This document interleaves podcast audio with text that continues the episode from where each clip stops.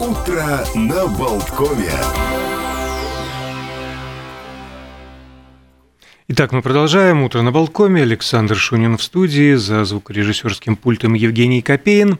А обещанные нами гости к нам присоединились, проверили э, качество связи. Вроде все в порядке. Итак, э, 15 числа, то есть вчера, а Минюст начал очередную э, кампанию, которая называется э, в оригинале «Клютес и рцилвец и то есть э, ошибаться – это так человечно, помогать тоже, и она направлена на, в общем-то, прием новых работников, на привлечение новых работников в пенитенциарную систему. И об этом мы сегодня поговорим, и о ситуации на данный момент в этой, с позволения сказать, отрасли, и о сложившихся проблемах, и о том, что, в принципе, происходит в тюрьмах в послековидную эпоху. Также с нами на связи Э, Эдгар Сбола, член правления профсоюза работников внутренних дел Латвии, и Дмитрий Калин, начальник управления мест заключения.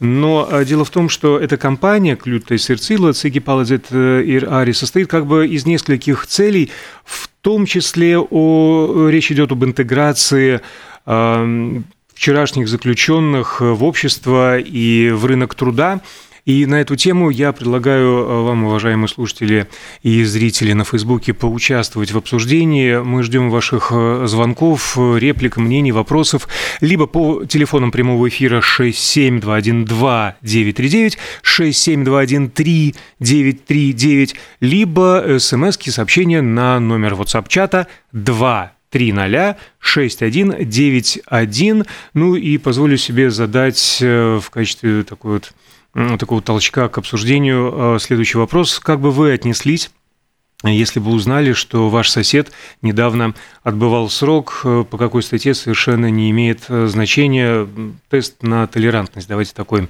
а, устроим. Ну а мы тем временем а, начинаем. Эдгарс, Дмитрий, доброе утро, большое спасибо, что согласились, что нашли время присоединиться к нашему обсуждению. И первый вопрос. В двух словах, об этой акции, о компании Клюта Серцила Загипалазет э, Ари. А как появилась идея, э, какая цель этой компании, конечный результат, какого вы хотели бы достичь? Ну, начнем, наверное, с господина Калинина, как э, руководителя управления медзаключения. Jā, paldies. Nu, kampaņa radās sakarā ar to, ka pēdējos gados gan Tieslietu ministrija, gan Ieslodzījuma vietu pārvalde iegulda vērams resursus, lai mainītu mūsu resocializācijas sistēmu, uzlabotu, ieviestu jaunas metodas darbam ar ieslodzītiem, lai sabiedrība saņemtu atpakaļ pēc iespējas labākus uh, sabiedrības locekļus, cilvēkus.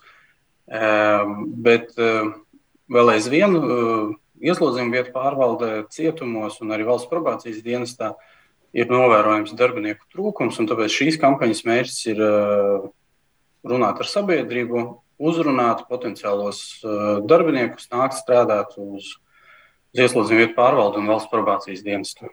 Касаемо вот этого узрунашины, призывов, каковы аргументы? Чем привлекаете, чем, с позволения сказать, соблазняете этой работой? Ну, будем откровенны, не самая престижная, наверняка не самая высокооплачиваемая, ну и контингент тоже соответствующий. Jā, zinām, zinām taisnība tajos stereotipos arī ir, bet tieši kampaņas mērķis arī ir lauzt tos stereotipus un parādīt, ka, ka sabiedrība, sabiedrībai nepieciešams iesaistīties, lai, lai veidotu savu dzīvi labāk, lai palīdzētu tiem, kuri ir nonākuši grūtībās, jo galvenais ir mīts, jā, ka notiesātās personas ir kaut kādas, nu, nezinu, nāk no kaut kādas citas daļas, bet nē, īstenībā viņas ir mūsu pašu sabiedrības locekļi. Un pareizi jūs uzdevāt jautājumu, kādu kaimiņu jūs vēlaties, eh, kā jūs izturaties pret to, ja rīt jums blakus uh, dzīvos persona, kas ir atbrīvojusies no ieslodzījuma vietas. Mūsu uzdevums tieši arī būt drošiem un arī parādīt, ka vajag iesaistīties, atbalstīt, palīdzēt. Un ieslodzītās personas vienā dienā iznāk no cietuma un dzīvo mums blakus, sabiedrībā, blakus dzīvoklī, blakus mājā un ir mūsu kaimiņi.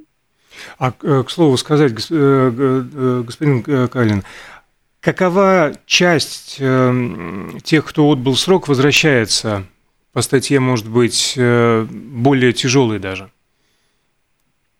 Nu, tik precīzi statistikas tieši par, par atkārtot noziegumu izdarīšanu mums pagaidām, pagaidām Latvijā nav. Mēs pie tā strādājam tieši pie pareizās metodikas, lai, lai mērītu to recidīvu precīzi un, un atbilstoši. Bet, um, ko es varu pateikt, aptuveni 25% ieslodzījuma vietās no, no visiem ieslodzītiem ir tie, kas nonākuši ieslodzījuma vietā pirmo reizi. Uh, un tad, uh, Pārējie ir, ir, ir tiesāti otro reizi, trešo vai ceturto vai vairākas reizes. И э, все-таки те аргументы, которыми вы э, пытаетесь призвать идти на работу в пенитенциарную систему, каковы они? Mūsu galvenie argumenti ir tādi, ka mēs piedāvājam uh, stabilu darbu, ar labu, stabilu atalgojumu un ļoti labām sociālām garantijām. Mums ir uh, Eh, amatpersonāla speciālām dienas pakāpēm pieejama izdienas pensija, kas nozīmē ātrāku pensionēšanos, eh, ļoti plašs sociālo garantiju lokus, kas ir eh, papildu atvaļinājumi par katriem pieciem nodienētiem gadiem, nāk trīs, trīs dienas pie atvaļinājuma klāt. Veselības aprūpes kompensācijas, man liekas, zobu Zobu labošanai ir līdz 250 eiro gadā, zāļu iegādēji un ārsta apmeklējumiem 200 eiro gadā. Un, un pats galvenais, arī ko mēs cenšamies uzrunāt, ka, ka kļūdīties ir cilvēcīgi un palīdzēt arī. Un tad mēģināt uzrunāt tos cilvēkus, kuri vēlās palīdzēt un sniegt praktisku ieguldījumu līdz cilvēku palīdzībai. Как раз давайте перейдем к нашему второму гостю. Эдгарс Бола, член правления профсоюза работников внутренних дел Латвии. Господин Бола, а на ваш взгляд, какова главная а, причина, что а, ощущается вот этот вот дефицит кадров в пенитенциарной системе и помогут ли эти аргументы, эти воззвания пополнить ряды работников? Manā skatījumā būtiskākais ir stereotipi, kas ir izveidojušies sabiedrībā, par darbu cietumā, par to vidi, kas kāda tur atrodas. Kino māksla ir darījusi savu, ir radīts priekšstats, ka tur viss ir slikti, bet patiesībā tā nav. Ieslodzīties cietumā nonāk nevis, lai viņi izolētu no sabiedrības, bet lai viņu labotu. Так, э, ну это что касается заключенных, а что касается работников, потому что я так понимаю, э, первая группа, которой э, обращается эта компания, это как раз-таки люди, которые потенциально могли согласиться пойти на работу в тюрьму и так далее. Чего да, не хватает? Да. Почему не идут к вам? Это низкая все-таки зарплата, это те самые стереотипы. Jā, tur būs, protams, kopums viss kopā, gan šis uh, stereotipi, kas ir izveidojušies, um, gan pati um, atalgojuma sistēma, protams, jo pēdējā laikā presē daudz redzam, ka tiek runāts par atalgojumu iekšlietu struktūrās, ka viņi būtu nepieciešams strauji celt. Um, konkurēt, notiek, konkurence par darbiniekiem notiek ar uh, NBS valsts policija, robežsardze, kur tomēr šis darbs ir prestižāks. Mm. Bet es, eh, es varbūt papildināšu nedaudz Edgars. Man, liek, eh, jā, man liekas, ka galvenā, mm, eh, kāpēc šī kampaņa tapa un kāpēc mēs sākām stāstīt un aicināt, un arī kāpēc varbūt cilvēki neizvēlās mūsu dienestu, viens ir uh, stereotipi tiem, kam kaut kas zināms, bet otrs, mēs domājam, tieši informācijas trūkums, ka, ka vispār ir iespēja nākt un stāties dienestā un strādāt. Un, uh, un mēs vēlamies parādīt, ka tā ir piemēram burvīga iespēja uh, vidusskolas beidzējiem, studentiem. Gūt savu, iespējams, pat arī pirmo profesionālo pieredzi, paralēli strādājot un, un turpinot studijas vai iestājoties augstskolā. Uh, jauniem cilvēkiem tā ir iespēja. Nu, ka nevajag baidīties no ieslodzījuma vietas. Tā, tā, tā nav drūma vai briesmīga vieta. Tas ir tiešām normāla, kā pirmā, pirmā darba vieta vai, vai darba vieta visam mūžam, un var sevi realizēt un pilnveidot un, un arī augt. А какие знания и навыки, прежде всего, необходимы? Какие профессии, представители каких профессий больше всего востребованы? Кого вы ждете? Вот даже сейчас давайте обратимся к аудитории. Да, nu tad visvairāk pieprasīt mums, protams, ir uzraugi apsargi, kā arī tur, tur prasības gaužam vienkāršas. Ir jābūt vecumā no 18 līdz 40 gadiem, Latvijas pilsonim un ar video izglītību. Var stāties dienestā, jānāk ar to sporta pārbaudījumus un veselības pārbaudi. Tad mēs nodrošinām arī visu nepieciešamo apmācību, lai neviens, neviens pirmajā dienā neie, neiemetīs darbā un pieslodzītiem bez attiecīgās apmācības. Mēs nodrošinām profesionālu apmācību, gan teorētiskās, gan praktiskās zināšanas, un tad var droši strādāt. Un vēl arī uzsākot eh, darbu, protams, mēs liekam klāt katram jaunam darbiniekam pieredzējuši kolēģi, kas, eh, kas ievada darbā, palīdz atbildēt uz, uz jautājumiem vai kaut kādas situācijas atrisināt.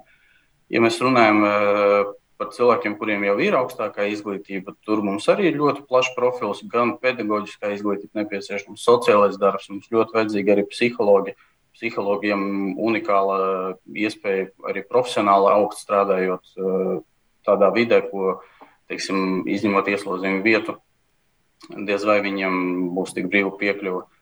Eh, tā kā plaši un dažādi inženieri, juristi, Угу. И где искать информацию об этих вакансиях?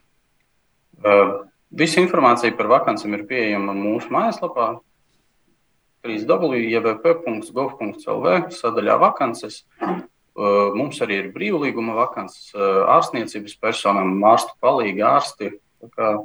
Ļoti plašas iespējas. Спасибо за ответ на эти вопросы. Мы поговорили о том, что не хватает э, работников. Теперь, что касается самих заключенных. Э, в рамках этой кампании ну, вот одна из ее граней – это как раз-таки вопросы и, скорее, проблемы социализации и выхода на рынок труда. А какова ситуация сейчас? В каких цифрах можно описать? Как многие находят э, работу из тех, кто отбыл срок? Какие основные проблемы, кроме стереотипов. Это отсутствие образования, это окружающая среда, которую тоже необходимо менять. Um, jā, nu, man izmantot šo unikālo iespēju tieši uzrunāt plašāku sabiedrību un arī pastāstīt par mūsu darbu, ka, ka no pirmās dienas, kad uh, likuma pārkāpējs nonāk cietumā, sākās darbs ar viņu resocializāciju. Pirmais, mēs novērtējam riskus un vajadzības, riski kādam pakļaut personu, kādas ir vajadzības, vai tā ir nepieciešama izglītība, vai darba prasmes, vai kaut ko. Tad tiek sastādīts plāns, ko ieslodzījuma laiku izmantot uh, maksimāli liederīgi, un tad tā persona uh, ja nepieciešams izglītība, mēs nodrošinām gan pamata izglītību, gan vidus, vid, vidusskolas izglītību, profesionālo izglītību, un arī ir ieslodzīti, kas pat arī apgūst augstāko izglītību. Darba prasmes mēs sadarbojamies ar tehnikam, tehnikumiem un visu laiku ar valsts nodarbinātības aģentūru. Mēs analizējam, kādas profesijas Latvijā darba tirgu ir vispieprasītākās un cenšamies tās Eh, īstenot ieslodzījuma vietās un, eh, un dot to profesiju mūsu klientiem, lai pēc atbrīvošanās viņi varētu iekļauties, iekļauties sabiedrībā.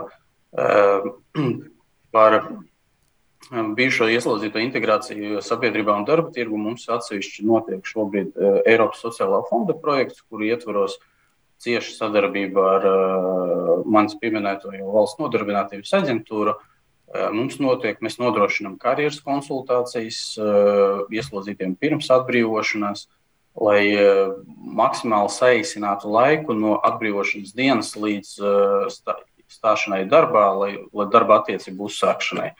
Un tur mums diezgan labas, labi rezultāti, jo arī darba devēji to ir novērtējuši, ka ir, ka ir iespēja uh, uzsākt ar sarunas ar potenciālo strādnieku vēl pirms viņa atbrīvošanās. Tā kā sanāk atbrīvošanas dienā jau ir skaidrs, ko, uz kuru компанию viņam vērsties un kuru, kuru viņu gaida.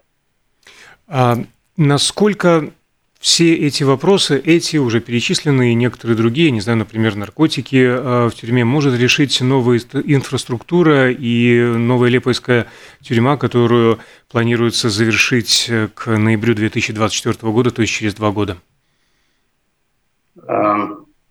Infrastruktūra ir milzīga nozīme mūsu darbā, jo atbilstošā infrastruktūrā vieglāk resocializēt, ja, ja telpas un dzīves apstākļi ir atbilstoši, un mēs nodrošinām to pamata drošības sajūtu mūsu klientiem, ka viņi nesatraucās uh, par savām pamatvajadzībām, tad, tad viņi atvērtāki ir tieši resocializācijas procesam. Un, uh, ja šīs kampaņas ietvaros runājot, mēs runājam arī par darbiniekiem un potenciāliem darbiniekiem, tad, protams, arī labi darba apstākļi ir nu, nenovērtējami svarīgi arī, arī, arī strādā, nu, darbiniekiem, kas strādā. Jo, ja tu atnāc uz darba vietu un tur viss ir gaišs, uh, labs, viss ir tikko izremontēts, jauns, uh, protams, strādāt ir daudz iedvesmojošāk un ar, ar lielāku atdevi. Tā kā mēs ļoti gaidām jauno, jauno cietumu. У нас время почти на исходе, но, пользуясь случаем, господин Калин, хочу задать вопрос э, о тюрьме Браса бывшей. А я заметил по активности в социальных сетях, там проводятся различные культмассовые мероприятия, чуть ли не экскурсии и кинопоказы. Каковы вообще планы на эти помещения? Jā, Brāzas cietumu šī gada vasarā mēs no ieslodzījuma vietu pārvaldes bilances, cik viņa mūsu pamatfunkcijai nav vajadzīga, uh, ir nodots Tieslietu ministrijas valsts aģentūrai, Tiesnām aģentūrai. Un šobrīd viņi gan to kompleksu apsaimnieko, gan arī, gan arī organizē visus tos pasākumus. Kā, detaļās neatbildēšu, kādi tieši viņiem ir, ir plāni uz to visu kompleksu, bet es esmu dzirdējis versijas par kaut kādu muzeju izveidošanu. Ļoti liels pieprasījums ir mm -hmm. no, no kino producentiem, no kampaņiem, gan vietējie filmētāji, gan ārzemju eh, izrādījuši interesi, jo, eh, jo ļoti labas eh, ļoti laba vieta, kur filmēt, ja, ja, ja фильmas сюжет с той же saistīts. Ну да, место уникальное, здесь можно согласиться. Что ж, а, огромное спасибо Эдгар Сбола, член правления профсоюза работников внутренних дел Латвии, и Дмитрий Калин, начальник управления мест заключения, а, были с нами на прямой связи. Мы говорили о новой социальной кампании Минюста, которая была запущена вчера, Клютая Сверцилова, Циги Паладетари, то есть ошибаться это так человечно помогать тоже. Речь идет и о привлечении новых работников э, в систему, и о э, ресоциализации, интеграции в общество и на рынок труда вчерашних заключенных. Господа, огромное спасибо, что э, нашли время поучаствовать в нашем эфире. Хорошего дня и удачи, конечно, успеха в этой кампании. Мы же удаляемся с Евгением Копейным на непродолжительную паузу, впереди новости и реклама. Затем мы поболтаем о разных э, событиях, которые происходят на свете, более легкие темы. В половину десятого к нам присоединится Дмитрий Матулянис, клинический психолог и психотерапевт. Поговорим о спонтанных покупках, которые мы делаем во время распродаж. Ну, а сразу после новостей, напоминаю, у нас конкурс с Apollo Кино, так что оставайтесь с нами и участвуйте, обязательно участвуйте.